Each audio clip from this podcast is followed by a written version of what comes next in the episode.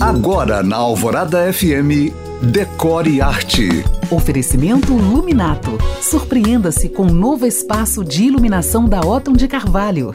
E na nossa sexta-feira de clássicos do design, eu te falo de Ricardo Fazanello, que produziu, entre outras, uma joia dos anos 70, a poltrona Anel 80. Fazanello nasceu em São Paulo em 1930 e ainda criança sinalizou seu talento. Aos 14 anos projetou e construiu um veleiro e aos 18 já construía lofts de sua autoria. Amante da velocidade e eu suspeito meio playboy, ele quase perdeu a vida após bater violentamente seu Porsche Spider 550 na estrada de São Paulo para o Rio de Janeiro. Mas depois de conhecer sua futura esposa, ele sossegou, mudou-se para um bairro boêmio do Rio, passou a criar animais exóticos e a dedicar-se à sua paixão, desenhar e construir carros de corrida. Funcionalidade e uso de ferramentas artesanais na execução de um desenho industrial são as marcas registradas dos móveis de Fazanello que hoje são super valorizados. Sua mente em espiral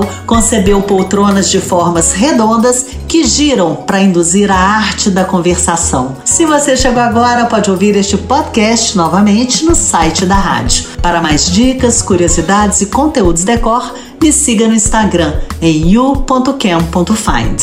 Eu sou Janina Esther para o Decore Arte.